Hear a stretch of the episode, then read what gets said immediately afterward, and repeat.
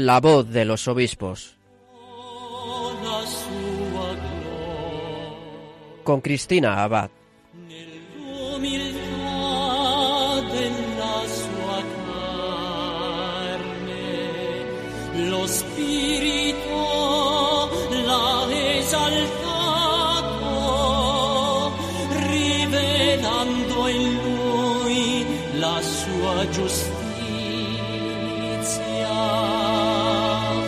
Buenas noches, queridos oyentes de Radio María. Con los saludos de Cristina Abad comenzamos en este nuevo programa de la voz de los obispos en este domingo de Pentecostés.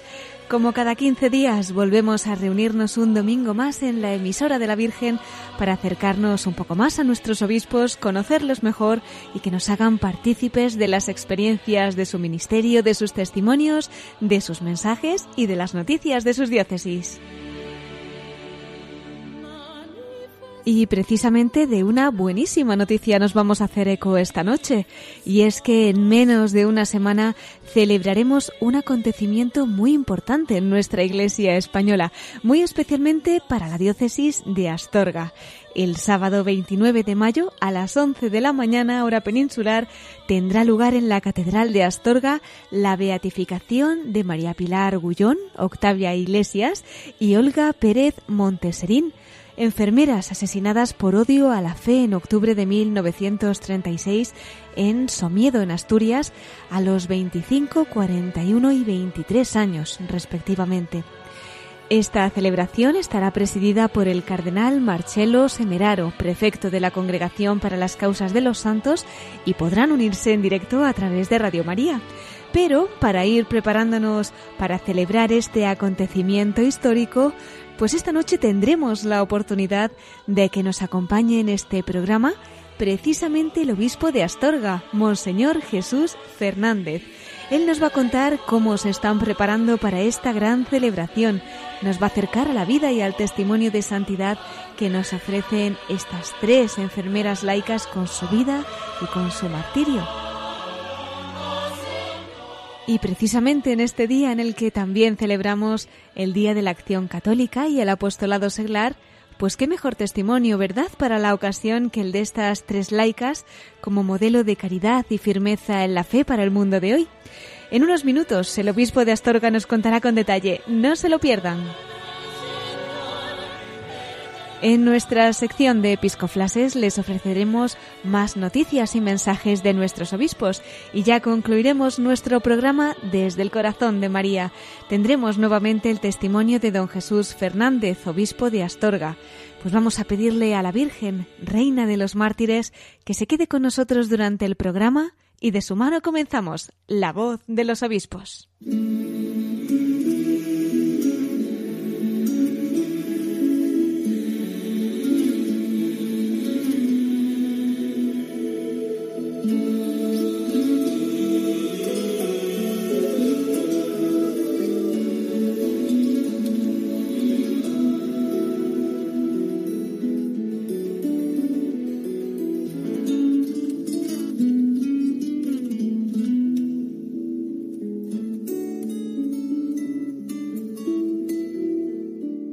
Pues como les anunciaba, queridos oyentes, esta noche nos vamos a trasladar hasta Astorga, donde se está preparando la celebración de la beatificación de las laicas mártires María Pilar Gullón, Octavia Iglesias y Olga Pérez Monteserín, enfermeras asesinadas, como decíamos, por odio a la fe en octubre de 1936.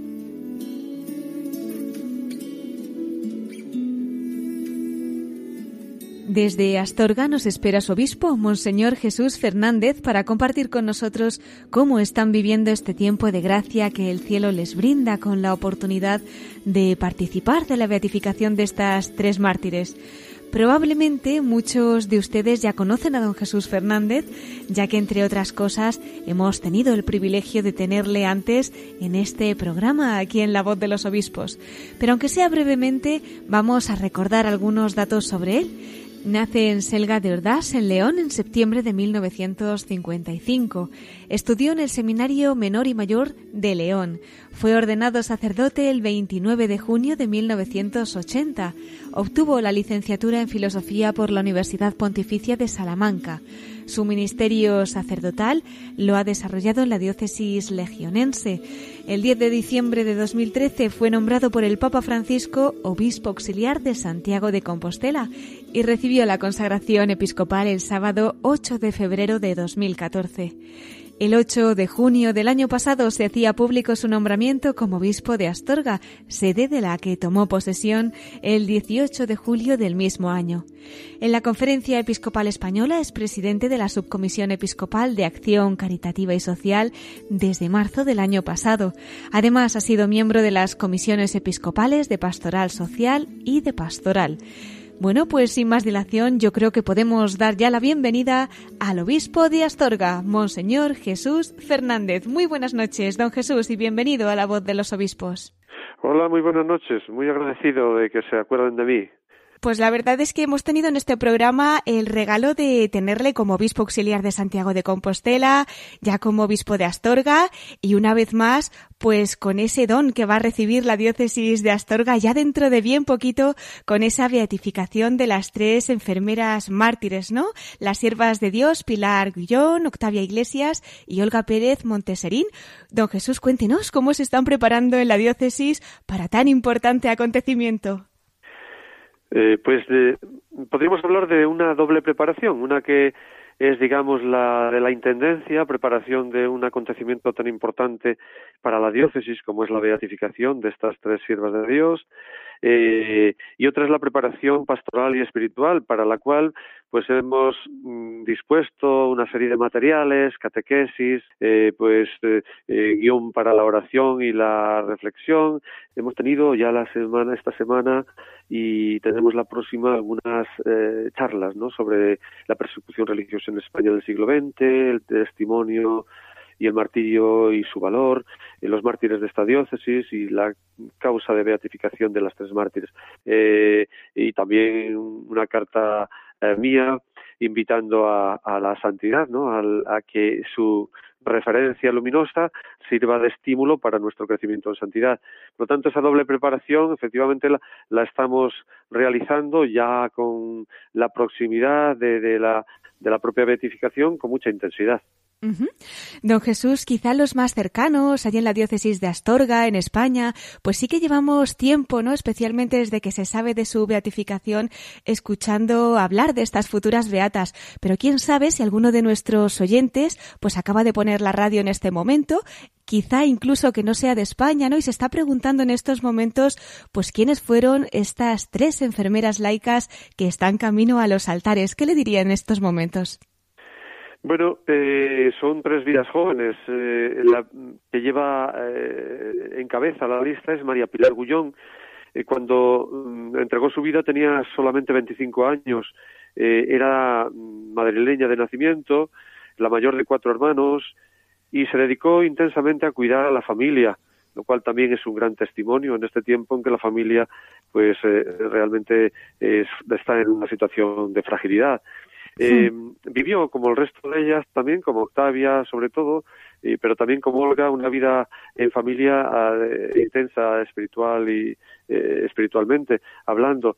Eh, Octavia era un poco mayor, tenía 41, 41 años cuando murió, mártir. Esta Octavia había nacido en Astorga. como digo, también ella creció en una familia caracterizada por una profunda religiosidad. Y las dos pertenecían a asociaciones diferentes. Eh, Octavia fue catequista en su parroquia eh, y todas ellas también tenían una gran sensibilidad social. Visitaban barrios necesitados de la ciudad, pertenecían a, asociaciones benéficas. Me falta hablar de la última, la más joven de las tres. Tenía 23 años cuando fue martirizada. Se llamaba Olga. Y, y Olga había nacido en París, pero siendo muy niña regresó con sus padres a Astorga. Eh, las tres eran solteras, las tres eran muy positivas, muy, muy generosas, muy animosas, tenían, como toda joven, pues muchas ilusiones, eh, mucho entusiasmo por vivir. Y por eso tenemos que decir que realmente su muerte no es la muerte de personas desesperadas precisamente, sino de personas que amaban profundamente la vida, pero creían que había una vida más importante, que es la vida de la entrega a Dios y a los demás y la vida eterna, por lo tanto. Entonces, bueno, estas eran fundamentalmente las, las tres enfermeras en una presentación rápida, porque evidentemente no es el momento para contar toda su vida. Sí, desde luego un testimonio pues de cómo en esa vocación laica, ¿no? Como bien nos ha dicho en estos momentos en la que la familia pues necesita también pues de estos testimonios de santidad, yo creo que pueden ser un modelo, ¿no? Para estos tiempos. Eh, don Jesús, ¿nos podría relatar un poquito lo que fue la historia de, de su martirio, cómo se mantuvieron firmes en la fe y fieles a Cristo pues hasta el final, hasta sus últimos momentos? Sí, les hablaba antes de esa sensibilidad para los demás, ese corazón samaritano que ellas tenían, que les llevaba a visitar barrios, a atender a personas necesitadas, de forma personal y sobre todo institucional, a través de instituciones benéficas. Esa sensibilidad las llevó a, a pensar en, los heridos, eh, en los heridos en la, en la batalla, porque cuando estalló la guerra civil en el 1936, ellas conscientes de que había pues muchos heridos de ambos bandos eh, se apuntaron para hacer un cursillo que las preparó aquí en la Cruz Roja de Astorga, un cursillo que les eh, permitió pues eh, obtener el título de damas auxiliares voluntarias. el 8 de octubre em, precisamente de, del 1936 salieron para el hospital de sangre situado en Pola de Somiedo en Asturias eh, a unos 120 kilómetros de aquí de Astorga. Eh, y allí comenzaron su servicio, su atención en el hospital, cuidado de los heridos. El 27 de ese mismo mes, por lo tanto, pocos días después, 21 días después, tres semanas, eh, bueno, tres semanas escasas, eh, el ejército republicano reconquistó la zona donde estaba precisamente el hospital, fueron hechas prisioneras, habiendo podido huir, porque realmente lo tuvieron fácil, de hecho hubo quien huyó, pero ellas prefirieron seguir al pie del, bueno, de los enfermos, al pie de la cama, eh, de la cama de los heridos, y fueron, como digo, hechas prisioneras. Fueron llevadas a la población de Pola de, Pola de Somiedo, que está situada a, a 12 kilómetros del lugar donde estaba el hospital, Allí fueron, eh, bueno, torturadas, maltratadas durante toda una noche. Eh, incluso hay datos que confirman que se hizo pasar un carro alrededor de la casa donde estaban, un carro que metía ruido por si acaso ellas gritaban precisamente por esos maltratos para que no se pudiera oír.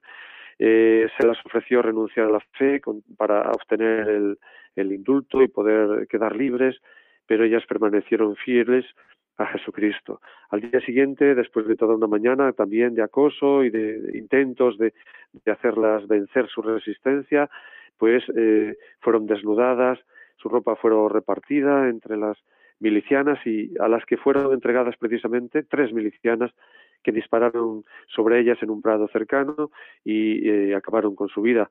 Ellas murieron gritando a Cristo Rey demostrando con esta expresión que realmente por él morían, por él daban la vida. Realmente impresionante.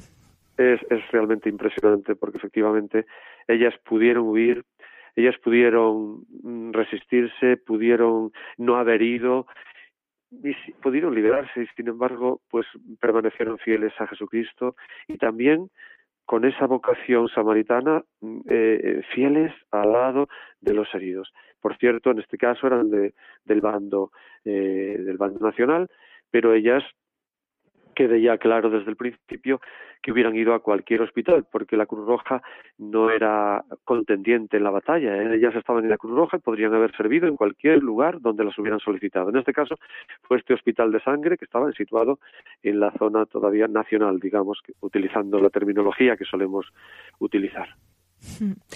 Pues estamos aquí, don Jesús, con los pelos de punta, con este testimonio tan jovencitas, eh, tan fieles al Señor. Eh, bueno, nos decía que incluso no en esa semejanza con Cristo que vivieron y en ese martirio, en ese sufrimiento, hasta se repartieron sus ropas, efectivamente, ¿no? Como en el caso de Jesús. Pero quizás lo más impresionante de todo es que con ese sufrimiento tan extremo fueron capaces incluso de perdonar a sus verdugos, ¿no? Efectivamente, también en eso se parecieron a Jesucristo, porque perdonaron a sus verdugos. Realmente esto es algo que se nos escapa a nuestra imaginación, casi a nuestras fuerzas. Es donde se nota más evidentemente que ellas son testigos de la misericordia de Dios, porque sin la ayuda del Señor esto hubiera sido imposible. Lo mismo que creemos que sería para nosotros mismos imposible en cualquier momento, en este mismo momento.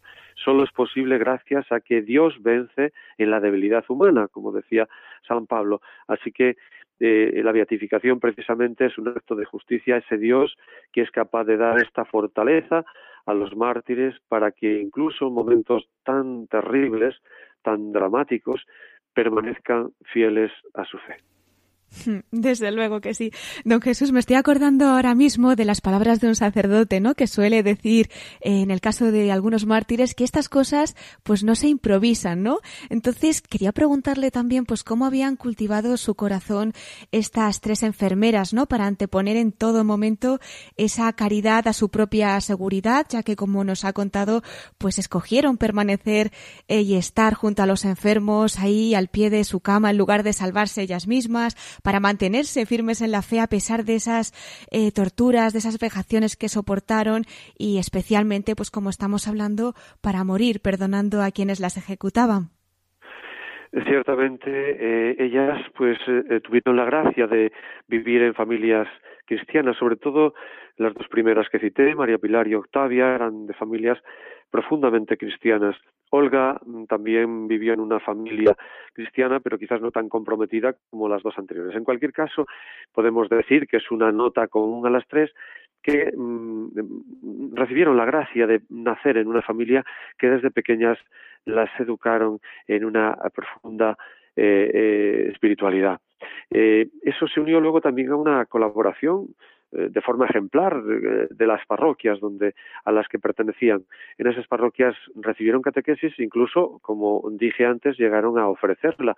Por lo tanto, tuvieron también un crecimiento en las parroquias y, como no, también en los movimientos y asociaciones a los que pertenecieran, que fueron varios. Ellas mm, no, no, no, no se fueron simplemente por libre, que también eh, lo hicieron, ¿verdad? También por su propia cuenta, cultivaron su espiritualidad y cultivaron su formación, pero fueron muy apoyadas por distintas instituciones, eh, incluso alguna con, digamos, implicación eh, social y política, ¿no? Promovida por el que luego sería Cardenal Herrera Oria o por el eh, y por otras eh, instituciones que o personas que estaban pidiendo a los cristianos en ese momento que tenían una gran formación. A veces creemos que estamos ahora eh, pues eh, inventando lo de la colaboración de los laicados, del, del laicado. No, no, no. Ahí había una profunda implicación, incluso, repito, política. No era, no era, digamos, política activa de pertenencia a ningún bando, que ellas no pertenecían, pero sí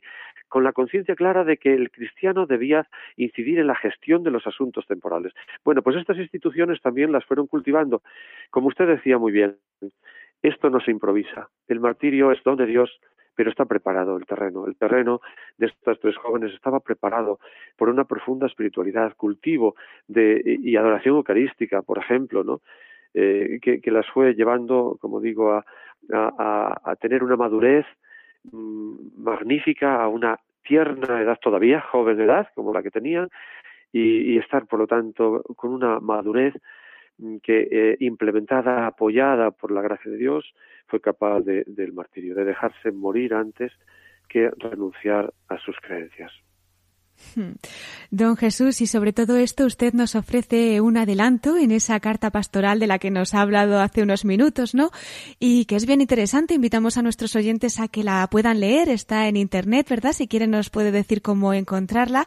Y que ha titulado, pues, eh, con el lema también nosotros debemos dar la vida por los hermanos. Eh, yo creo que el testimonio de santidad que usted propone en esta carta pastoral es especialmente interesante para estos momentos que vivimos, ¿no? Nos podría destacar un poquito el mensaje y lo que quiere usted transmitir con esta carta pastoral? Sí, fundamentalmente la sitúo dentro de la invitación que ya San Juan Pablo II nos hacía de promover una pastoral de la santidad. Él decía al comienzo de este milenio, decía que la perspectiva en que debe situarse el camino pastoral de la Iglesia es el de la santidad. Bien, desde esa, desde esa perspectiva que San Juan Pablo II nos invitaba a tomar, yo he visto la oportunidad de mm, poner como referencia a estas tres mártires, porque una forma eh, extraordinaria, magnífica de, hacer esa pastoral es presentar precisamente el testimonio de los santos. y los santos que ciertamente recorren caminos diversos, unos desde la reflexión, otros desde la vida pastoral, ellas fue desde el martirio, que es la forma suprema de identificación con Cristo, por tanto, la forma suprema de la santidad. Me parecía que era una buena ocasión, por eso en la carta no se desarrolla la biografía, no es el tema propiamente, sino que eh, desde esa base, eh, se dan unos datos fundamentales sencillamente, se propone eh, pues esa llamada a la santidad, lo que supone, que es identificarse con Cristo, como decía, eh, y que supone, por supuesto, también llevar una vida espiritual fuerte y también un compromiso eh, samaritano como el de Jesucristo, pues, mm, como digo, aprovecho esa circunstancia, esa, esa beatificación para hacer esa llamada a la santidad y, concretamente al testimonio, porque mártir es el testigo. Ellas fueron testigos de fidelidad a Jesucristo, testigos del amor supremo a Dios, y lo reflejaron sobre todo en varios datos que quiero recordar brevemente. En el momento, eh, a lo largo de su vida, ellas lo hicieron, pero en ese momento final, ellas no ocultaron los objetos religiosos que llevaban. No ocultarlo era una temeridad, era estar asegurándose prácticamente el martirio. Pero ellas no lo ocultaron, sus eh, símbolos religiosos. Ellas no dejaron de rezar en ningún momento mientras estaban siendo acosadas y abusadas. Ellas no dejaron de, de incluso de perdonar, como decíamos antes, o de rezar.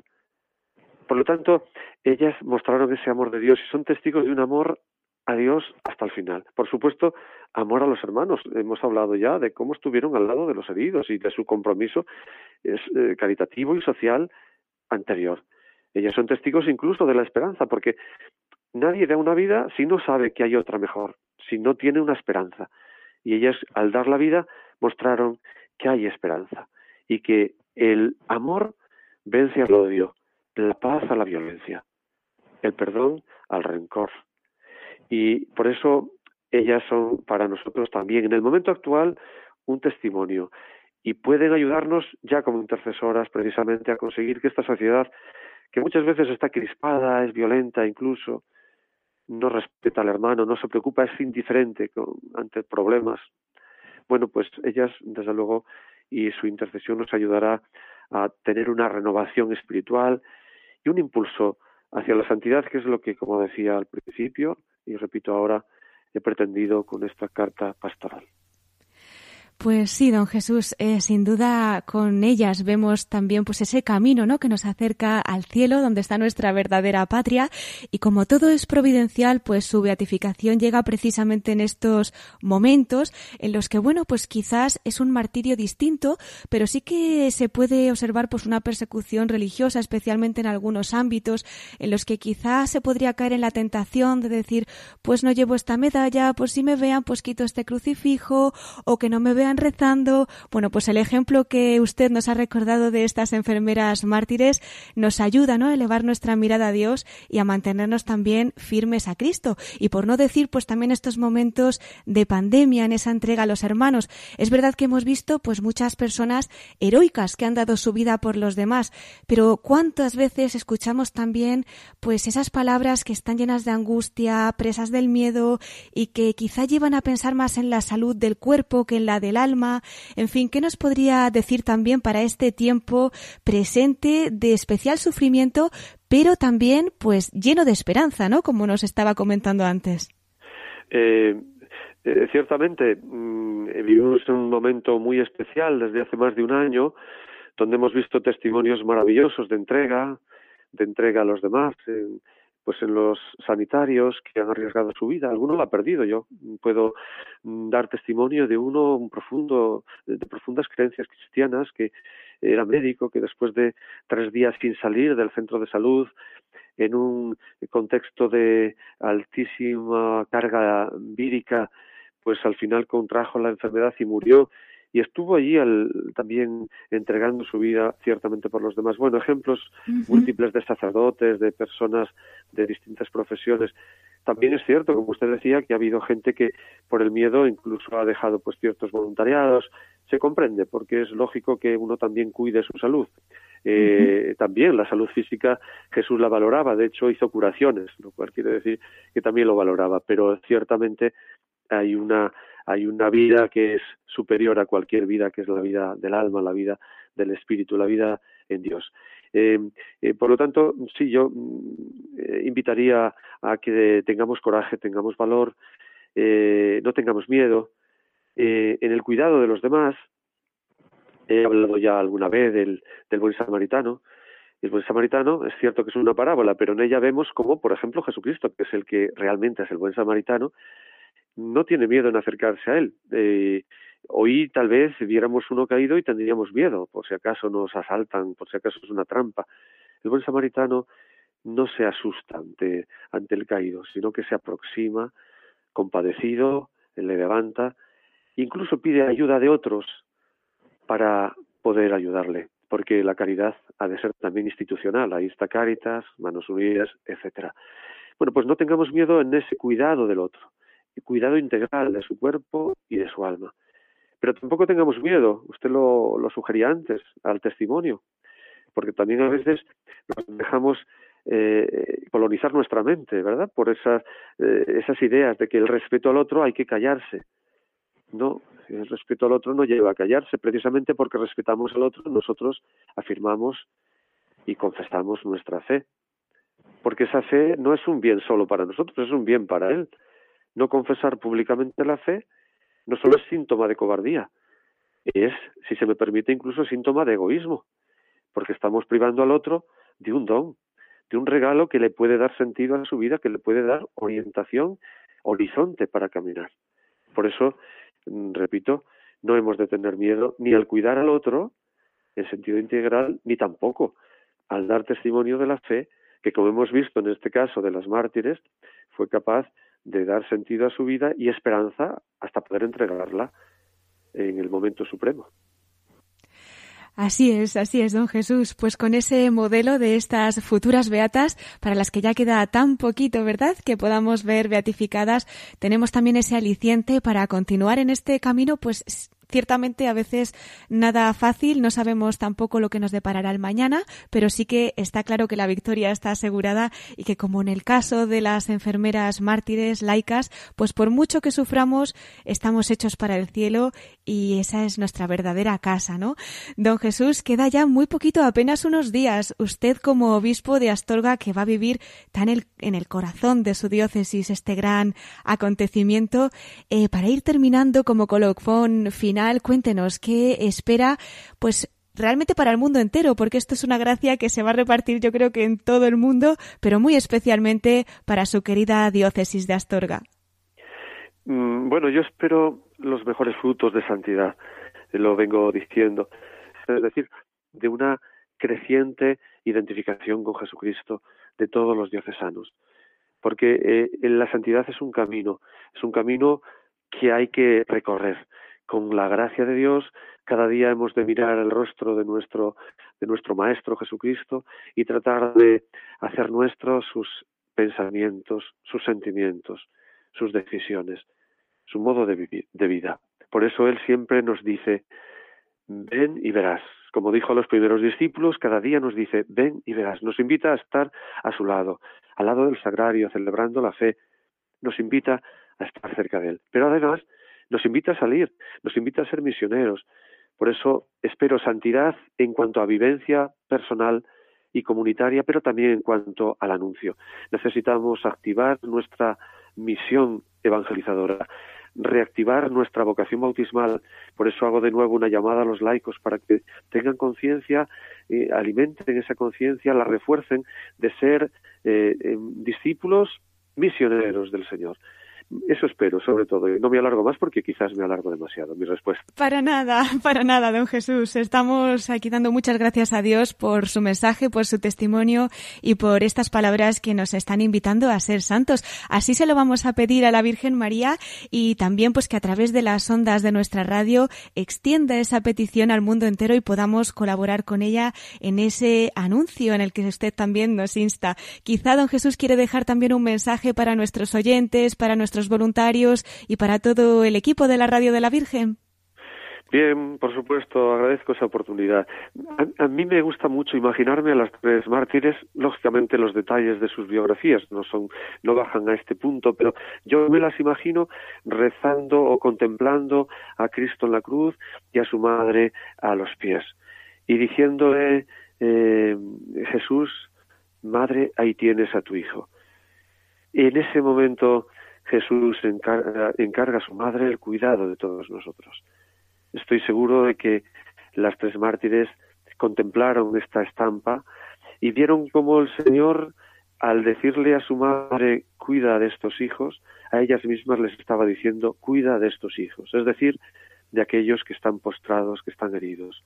En ese en esa estampa quiero ver pues esa invitación que antes citaba y que es universal para todos de cuidar a aquellos que están caídos en el camino por la enfermedad, por la desesperación, por la pobreza y sobre todo por la gran pobreza que es el pecado. Cuida de tus hijos. Ellas aprendieron a ir ahí a ser madres y como madres cuidaron a los hijos, a los hermanos. Pues muchísimas gracias, don Jesús. Eh, invitamos a nuestros oyentes a permanecer ahí bajo el manto de la Virgen en esa estampa y para que, como ella, pues con su corazón, podamos entregarnos en ese cuidado a los hermanos y dando siempre el testimonio fiel de Cristo, como el caso de las futuras beatas, las enfermeras mártires, que ya muy pronto, muy pronto, pues serán elevadas a los altares de allí, desde la diócesis de Astorga. Don Jesús, no quería despedirle porque quería invitarle también a la sección final que tenemos de nuestro programa de la voz de los obispos desde el corazón de María, incluso para este mes de mayo, pues qué mejor sello, ¿no? Para despedir nuestro programa que tenerle en esos minutos finales. ¿Nos espera y vuelve con nosotros? Sí, de acuerdo, sin problema, encantado. Fenomenal, pues en ese caso, hasta dentro de unos minutos, Monseñor Jesús Fernández, obispo de Astorga.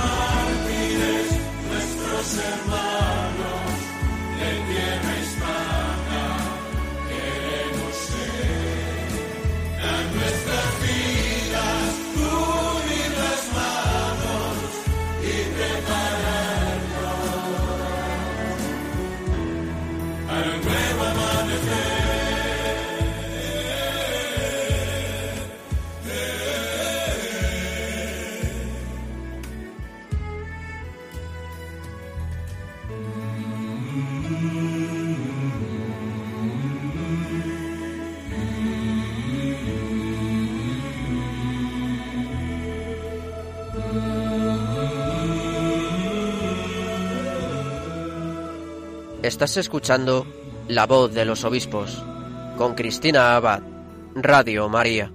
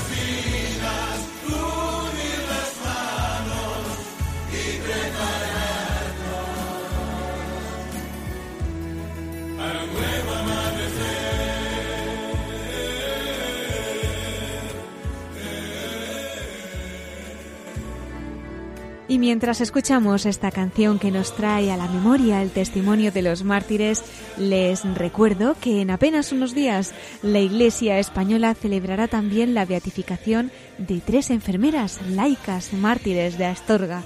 Será en la Catedral de Astorga precisamente a las 11 de la mañana a las 10 en Canarias y Radio María retransmitirá esta celebración en la primera parte del programa nos ha contado el obispo de Astorga, don Jesús Fernández, cómo se están preparando para este acontecimiento y también nos ha acercado a la vida y al testimonio martirial de estas tres enfermeras.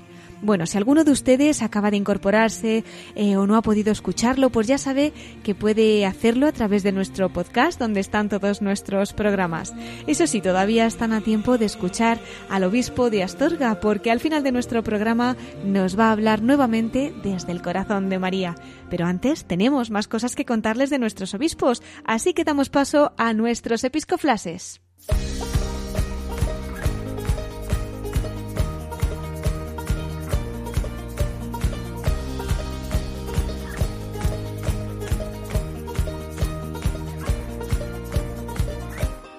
Brothers and sisters, fill these cups with life.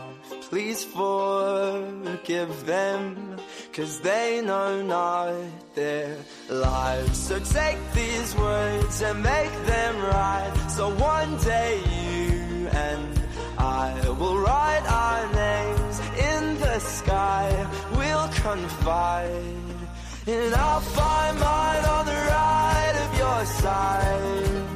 Y con esta sintonía entramos en nuestros episcoflases. Generalmente en esta sección contamos con nuestro colaborador especial, con Miquel Bordas, pero esta noche pues no puede estar con nosotros, de manera que le mandamos un saludo, que seguramente nos está escuchando, y una servidora les ofrecerá los episcoflases de hoy. Antes de nada, vamos a recordar que desde nuestro anterior programa, el Papa Francisco ha hecho dos nuevos nombramientos entre nuestros obispos españoles. Por un lado, el Santo Padre nombró el 11 de mayo a Monseñor Joseba Segura, obispo de Bilbao. Don Joseba Segura era hasta ahora obispo auxiliar de esta diócesis vasca y administrador diocesano de Bilbao. La diócesis de Bilbao estaba vacante tras el traslado de Monseñor Mario Iceta a Burgos, sede de la que, como saben, pues tomó posesión el año pasado, concretamente el 5 de diciembre. Por otro lado, les contamos también que el Papa Francisco nombró el 15 de mayo obispo del Vicariato Apostólico de Iquitos, en Perú, al español Monseñor Miguel Ángel Cadenas, hasta ahora superior regional de la Orden de San Agustín en Iquitos. Monseñor Miguel Ángel Cadenas nació en Laguna de Negrillos, en la diócesis de León. Y con ocasión de este nombramiento, pues les cuento a modo de anécdota que Obras Misionales Pontificias de España ha señalado que con el nuevo vicario apostólico de Iquitos, la Iglesia española aporta ya 97 obispos misioneros. 44 de ellos son ya eméritos, siendo Perú el país donde más presencia tienen. Bueno, pues felicitamos a estos dos prelados y encomendamos esta nueva etapa en su ministerio episcopal. Y por otro lado, queridos oyentes, en esta noche de Pentecostés y en lo que es nuestro último programa del mes de mayo, el mes de María, pues recordando que María estaba junto a los apóstoles allí en Pentecostés y que además mañana celebraremos la fiesta de María, Madre de la Iglesia, pues he recogido una de las cartas dominicales que ha publicado en este mes de mayo el arzobispo de Tarragona, Monseñor Joan Planellas. En ella nos habla de cómo ha de ser la devoción a la Virgen. Les invito a escucharlo.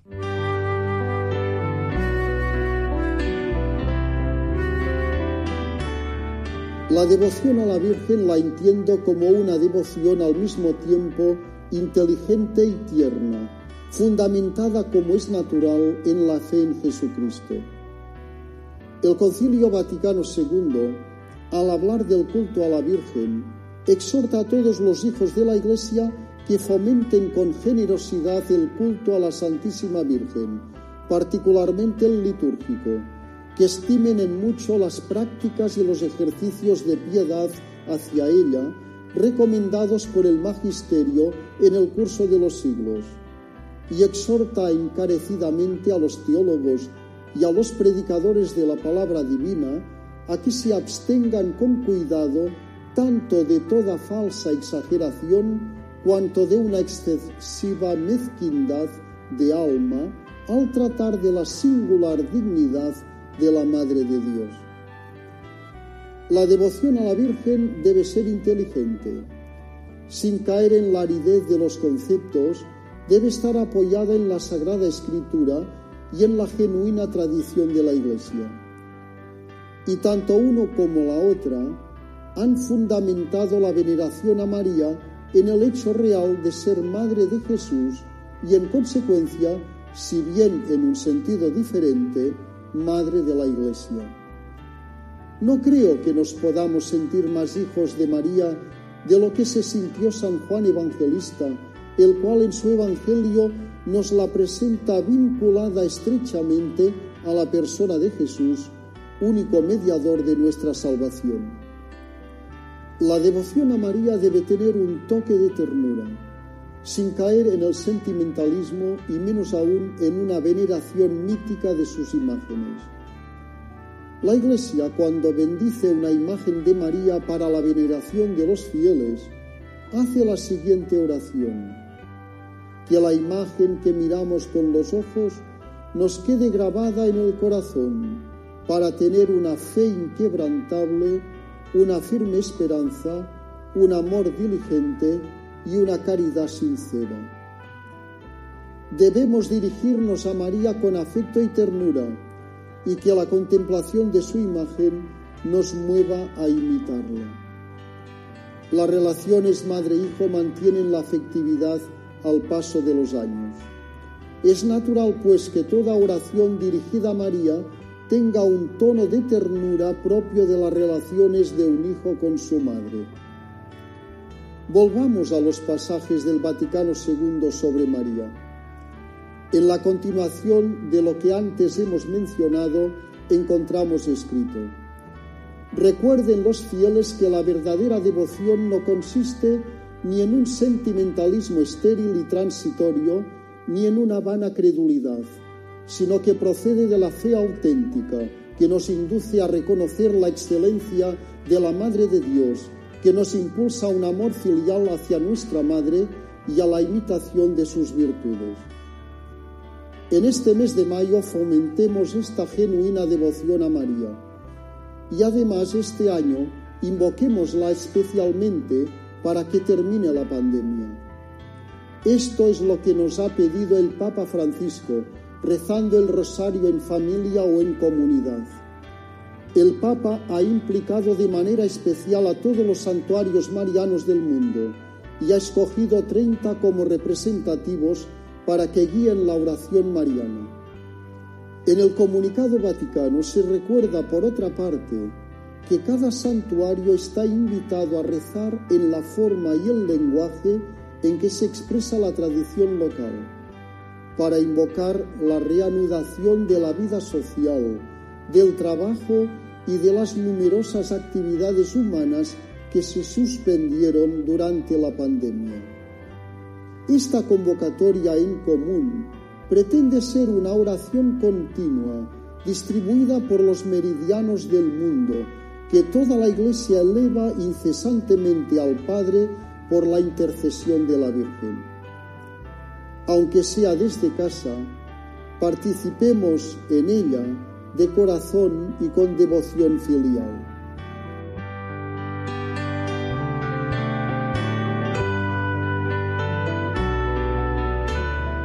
Pues con esta reflexión que nos ofrece el arzobispo de Tarragona, Monseñor Joan Planellas, pedimos la gracia de que nuestra devoción a la Virgen crezca cada día más y nos acerque de la forma pues más rápida, más fácil, más corta y más segura al corazón de Jesús. Y esto es precisamente lo que queremos hacer desde Radio María, acercar muchas almas a Dios a través de la Virgen. Para llevarlo a cabo, pues contamos con todos ustedes que con su generosidad hacen posible que la Virgen siga llevando a cabo su obra. Así que aprovechando que seguimos con nuestra campaña especial de mayo, les invito a escuchar estas palabras de nuestro querido director, el Padre Luis Fernando de Prada. En este año largo de pandemia y de crisis económica, social y moral, bajo las cuales hay una profunda crisis espiritual, la fe cristiana está sosteniendo a millones de personas en el mundo entero. Así lo estamos experimentando en todas las emisoras de Radio María presentes en 80 naciones, cuyos oyentes están agradeciendo más que nunca la ayuda recibida a través de sus ondas, que han dado sentido a sus sufrimientos, alentado su oración y confianza y promovido su caridad hacia los más necesitados. Por ello, en este mes de mayo, unidos en cenáculo en torno a María, os invitamos a intensificar vuestra oración al Espíritu Santo, a hablar a muchos de esta radio y a contribuir con vuestros donativos, por pequeños que sean, a extender Radio María en España y en el mundo, especialmente en las naciones más necesitadas, a las que dedicamos nuestra maratón misionera bajo el lema Testigos de Esperanza. Así pondrás tu granito de arena para que todo hombre reciba el anuncio que proclamaba el Papa Francisco en la solemnidad de Pascua. El Señor nos precede siempre, en la cruz del sufrimiento y de la muerte, así como en la gloria de una vida que resurge, de una historia que cambia, de una esperanza que renace. Puedes informarte de cómo colaborar llamando al 91 822 8010 o entrando en nuestra página web radiomaria.es. Seamos con Radio María testigos de esperanza.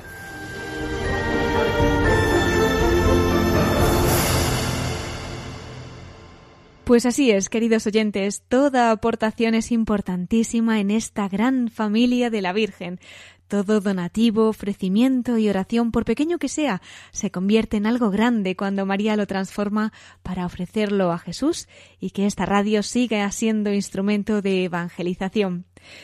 Y precisamente esto me da pie a compartir con ustedes la perla que había rescatado para esta noche. Como saben, en esta sección pues compartimos eh, algunas palabras, alguna frase que hayan dejado como legado nuestros obispos, en su mayoría españoles, que ya han entregado su alma al Señor.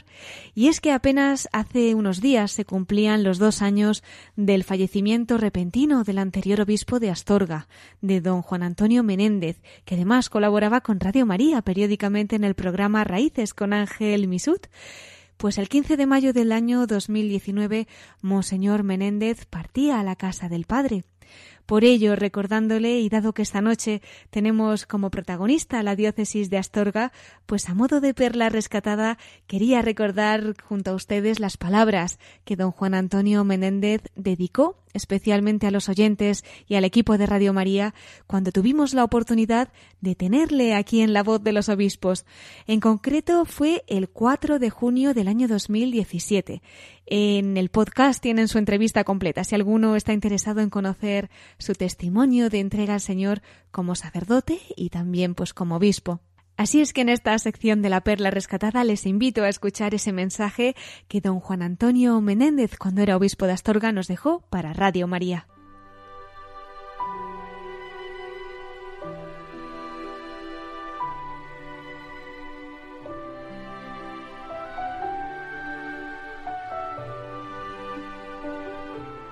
El mensaje es que la Virgen ha acompañado siempre a la Iglesia y nos acompaña a todos y cada uno de los cristianos y de alguna manera a todos los hombres. Por tanto, que mm, aquella persona que se sienta más sola eh, o abandonada de, la humanidad y de los hombres, que sienta que la Madre de Jesús esté a su lado y que, que no tenga miedo porque, porque ella nos cubre con su manto si nos dejamos nosotros cubrir por él.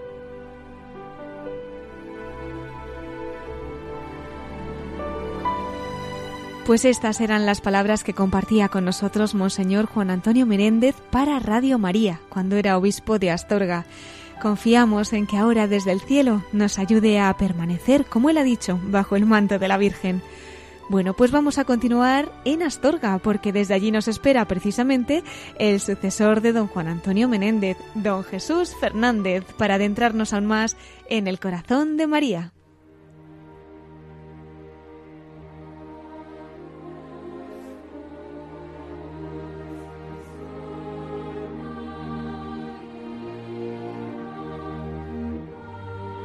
Y entramos ya en nuestra sección de la voz de los obispos desde el corazón de María.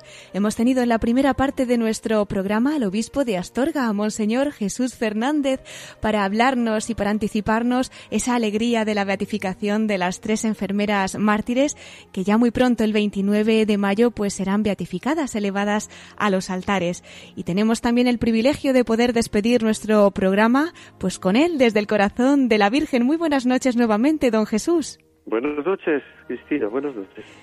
Pues quizá para esta noche de mayo, ya casi terminando el mes, querría compartir con nosotros alguna anécdota o alguna experiencia especial que recuerde haber vivido desde el corazón de la Virgen y que nos contagie un poquito de la devoción mariana.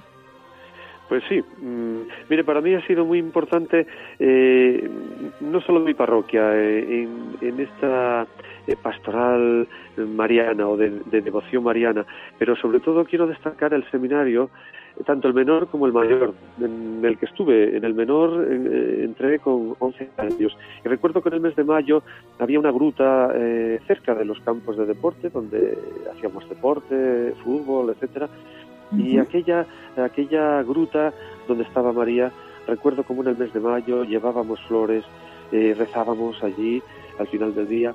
En el seminario mayor algo similar. El seminario cuidó mucho esa devoción como por otra parte, es lógico. Y para mí son mm, recuerdos que, eh, que, han quedado siempre muy grabados, que cultivaron efectivamente ese amor tierno eh, a nuestra Madre la Virgen.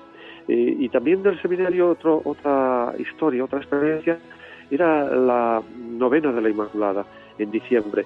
Recuerdo que la víspera se eh, hacía una especie de serpiente de trapo y dentro había bombas y había también caramelos dulces y ese día se, se volaba esa, esa serpiente como símbolo de la destrucción del mal que María consigue, ¿no? Pisando a la serpiente, que es el maligno, entonces, pues además de ahí salían los dulces que nosotros recogíamos. Era una auténtica fiesta y una fórmula y una forma muy plástica de, expresar eso, la, la, derrota del mal por parte de María nuestra Madre y los dulces frutos que esa derrota había aportado.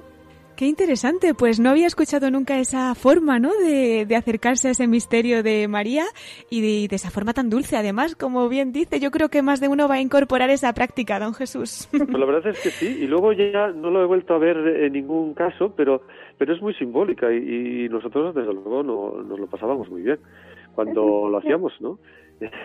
Así que es una buena, una buena experiencia, yo creo, sí. Desde luego que sí. Pues don Jesús Fernández, obispo de Astorga, muchísimas gracias por haber estado esta noche con nosotros, por haber compartido la alegría de tan buena noticia que ya en tan poquitos días pues celebrarán allí con la beatificación de las enfermeras mártires y cómo no, por habernos acercado un poquito más al corazón de María con este testimonio tan entrañable. Como sabe, aquí en Radio María tiene su casa, así que cuando quiera le esperamos nuevamente en la voz de los obispos y mientras tanto pues nos unimos en oración para esa gran celebración para la que queda ya tan poco. Les agradezco mucho el interés, el que sirvan de altavoz para este magno acontecimiento y les agradecemos la oración. Vamos a seguir unidos en oración, alabando al Señor y pidiendo pues que este gran acontecimiento sea también eh, fuente, sea sea motivo de, santidad y, y acicate para la santidad de todos nosotros. Muchas gracias. Así lo pediremos en oración, don Jesús. ¿Nos da una bendición para finalizar? Pues bien, que el Señor, que es bueno, que es misericordioso, les bendiga en el nombre del Padre, del Hijo y del Espíritu Santo. Amén. Amén. Pues muchísimas gracias, Monseñor Jesús Fernández, obispo de Astorga. Hasta siempre. Hasta siempre, Cristina. Un saludo. Buenas noches.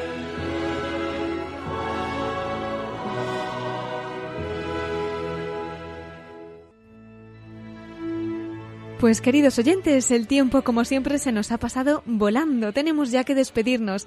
Agradecemos una vez más a don Jesús Fernández, obispo de Astorga, el que nos haya acompañado en este programa, dedicado en gran parte a conocer el testimonio de santidad de las enfermeras mártires que serán beatificadas en Astorga el próximo sábado en esa ceremonia que se celebrará en la catedral de esta ciudad y que podrán seguir a través de esta emisora. Les recuerdo, como siempre, también nuestro correo electrónico. Todos aquellos que deseen escribirnos lo pueden hacer a la voz de los obispos arroba radiomaria.es. Si prefieren hacerlo por correo postal, también nos llegan sus cartas a Paseo de Lanceros número 2, planta primera 28024, Madrid. Recordamos que pueden encontrar este y todos nuestros programas en el podcast de Radio María o también los pueden pedir por teléfono llamando al 91 822 8010. También lo pueden hacer a través de la página web en radiomaria.es entrando en el apartado de pedidos de programas o bien por correo electrónico en pedidos de programas pues queridos oyentes, muchísimas gracias por habernos acompañado esta noche. Les espero ya en 15 días, si Dios quiere, a las 9 de la noche, a las 8 en Canarias. Ahora les dejamos con más noticias en el informativo de Radio María.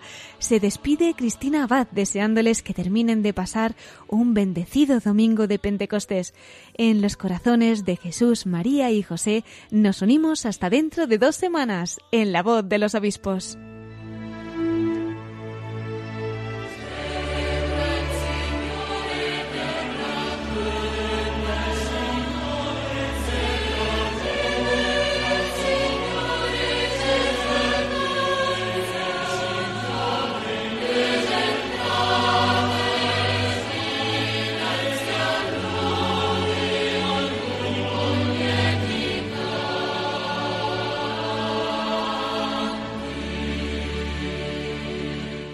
Han escuchado la voz de los obispos. Con Cristina Abad.